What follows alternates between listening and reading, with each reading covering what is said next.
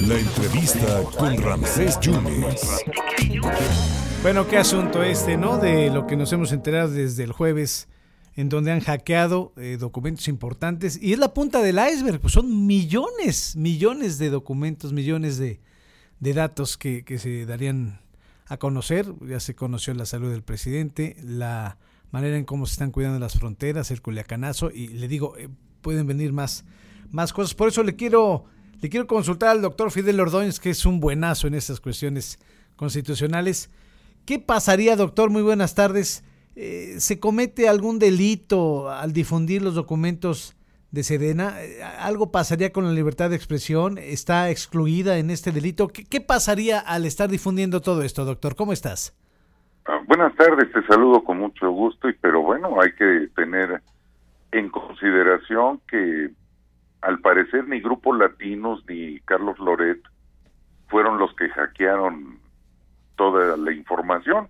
Ellos lo están dando a conocer y sabemos que por el Grupo Guacamayo, ellos fueron los que lo hicieron, de hecho aceptan su responsabilidad de haberlo hecho y que pues lo transmitieron en una cantidad enorme de información pues a un medio de comunicación, una agencia de noticias o lo que sea, latinos, y de una u otra manera, pues ellos no están violentando de ninguna manera el Estado de Derecho, no están cometiendo ningún delito, Ramsés, mm. simple y sencillamente estamos difundiéndolo todos, porque todos nosotros nos hemos convertido entonces en nuestra libertad de expresión en estar difundiendo esta serie de noticias y que pues obviamente pues tendrían que procesarnos a todos los que tenemos un, WhatsApp y enviamos la nota, porque pues también estamos difundiéndola en ejercicio de nuestra libertad de expresión. Porque estamos replicando la información, entonces no pasaría nada, doctor.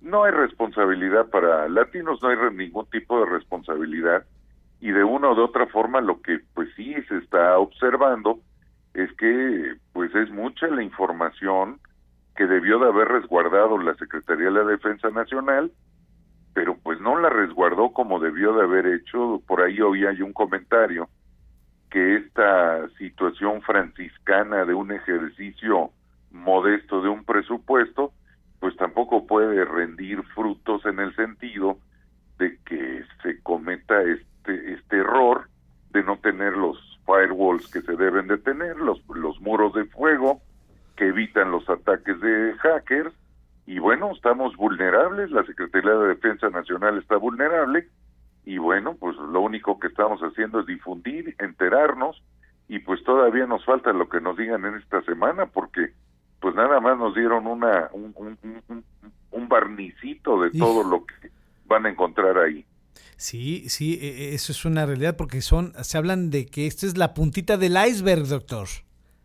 Exactamente, pues también sucedió en Estados Unidos con Assange, que tanto lo protege también Andrés Manuel López Obrador, pero bueno, él quiere proteger este hackers y pues lo hackean a él, entonces es como irónico, es ridículo lo que finalmente sucedió.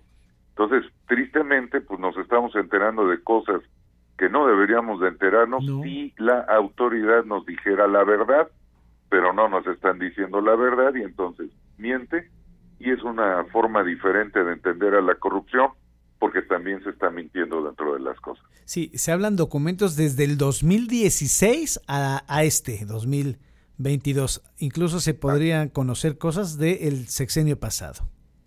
Todavía le tocaría una parte de la Secretaría, bueno, de la, de la etapa de Enrique Peña Nieto, pero lo trascendente son estos últimos cuatro años que finalmente, pues es la autoridad que está en ejercicio del poder en este momento, y que de una u otra manera, pues todo lo que habían querido mantener en un escrutinio cerrado, como serían los contratos del aeropuerto Felipe Ángeles o lo del tren Maya, pues nos vamos a terminar enterando de qué condiciones, si los cementos que debían de costar 100 pesos costaron mil, o si una taza de baño que debía de costar 500 terminó costando 20 mil.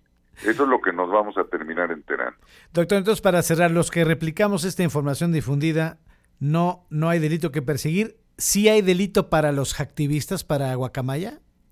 Sí, para ellos sí, porque ellos hicieron el ataque. Es, una, es un delito de naturaleza cibernético.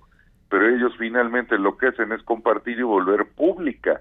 Volvieron pública información reservada para el Estado, que a todos nos conseguirla ya fuera por vía de un amparo indirecto o ya fuera por algún tipo de oficio por vía de transparencia de cualquier lado, pero recordemos que no tiene mucho que el presidente dijo que todas las obras iban a ser obras de, de, seguridad nacional y ahora se le descubre absolutamente todo. Vaya semana tuvo Andrés Manuel López Obrador como presidente. Esta semana es una semana muy importante para el ejercicio de su poder.